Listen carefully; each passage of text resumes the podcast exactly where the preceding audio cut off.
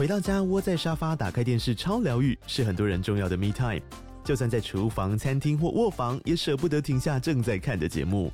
如果你对自己的疗愈时光有高品质追求，LG 连续十一年销售第一的 OLED 是不二首选。OLED 价格亲民又高质感的 A3 经典系列智慧电视，支援杜比世界与杜比全景声，追大场面的戏剧超过瘾。现在 LG 推出限量优惠，购买五十五寸 OLED A3 电视，再带一台二十七寸的 StandBy Me 闺蜜机，只要六万多块。StandBy Me 闺蜜机内建 Netflix、Disney Plus 等影音平台，可以摆床边、餐桌，甚至顶楼露台，家中每处都可以成为你的专属娱乐空间。快到资讯栏了解活动详情，用最舒服的姿势把 LG 电视看起来。欢迎收听财报狗 Podcast。今天是二月十四，星期二，我是主持人威宇。今天是情人节，我特别找了一个跟交友有关的研究。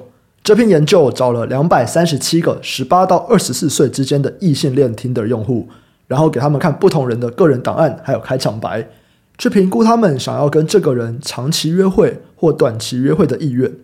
结果呢，男性跟女性当然是差很多的。在看个人档案的时候，女性会比较在意正面的个人特质，例如说善良啊、智慧啊。男性呢，只看照片的吸引力。至于配对成功以后，开场白在决定要不要约会上会更重要。如果这个男生他是用比较幽默或者是赞美作为开场，女性会比较有意愿继续跟你聊下去。但如果你是用幽默的赞美，却反而是老套或俗气的开场，诶，这种时候女生会很反感。至于男性呢？男生完全不在乎，他们只在乎照片的吸引力，这就是男生在决定要不要约会的唯一因素。分享两则产业新闻。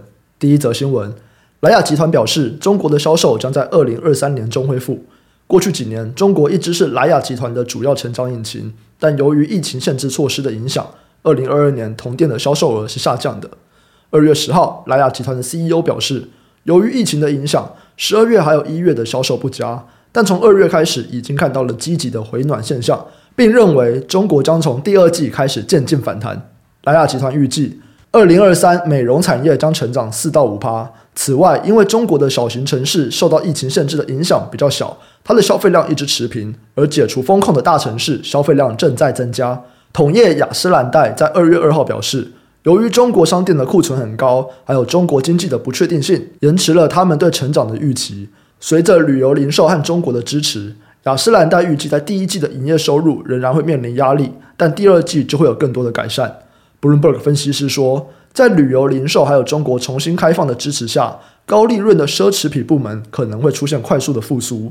北美的数据也没有显示出消费者有支出放缓的迹象。这边的概念股有化妆品、香水和个人护理。第二则新闻。二零二二年，美国和西欧的汽车销量创下了十年的历史新低，分别年减了八点一趴和四点六趴。新兴市场表现良好。二零二二年，印度销量首度以四百三十万辆取代日本，成为全球第三大的汽车市场。印尼则是在连续两年成长后，回到了疫情前的水准。中国销量是两千六百九十万辆，年增三点七趴，为全球的新车市场提供了支撑。TrendForce 预计。二零二三年全球汽车市场的销量可能可以恢复成长，达到八千四百一十万辆，年增三点八趴。部分是来自于二零二二积压的未交付订单。中国在二零二三的新车市场预计是持平或小幅成长，而美国市场因为消费者信心回升，还有低基期而具有成长潜力。不过，美国的新车平均价格不断上升，加上升息而导致的高贷款利率，这是两个不利因素。西欧市场则因为受到俄乌战争还有能源问题的影响。将会持续的影响它的成长动能。这边的概念股有汽车和汽车制造。以上新闻相关资讯和相关概念股的清单，我们都列在网站上，点选资讯栏财报狗新闻链接都可以看到。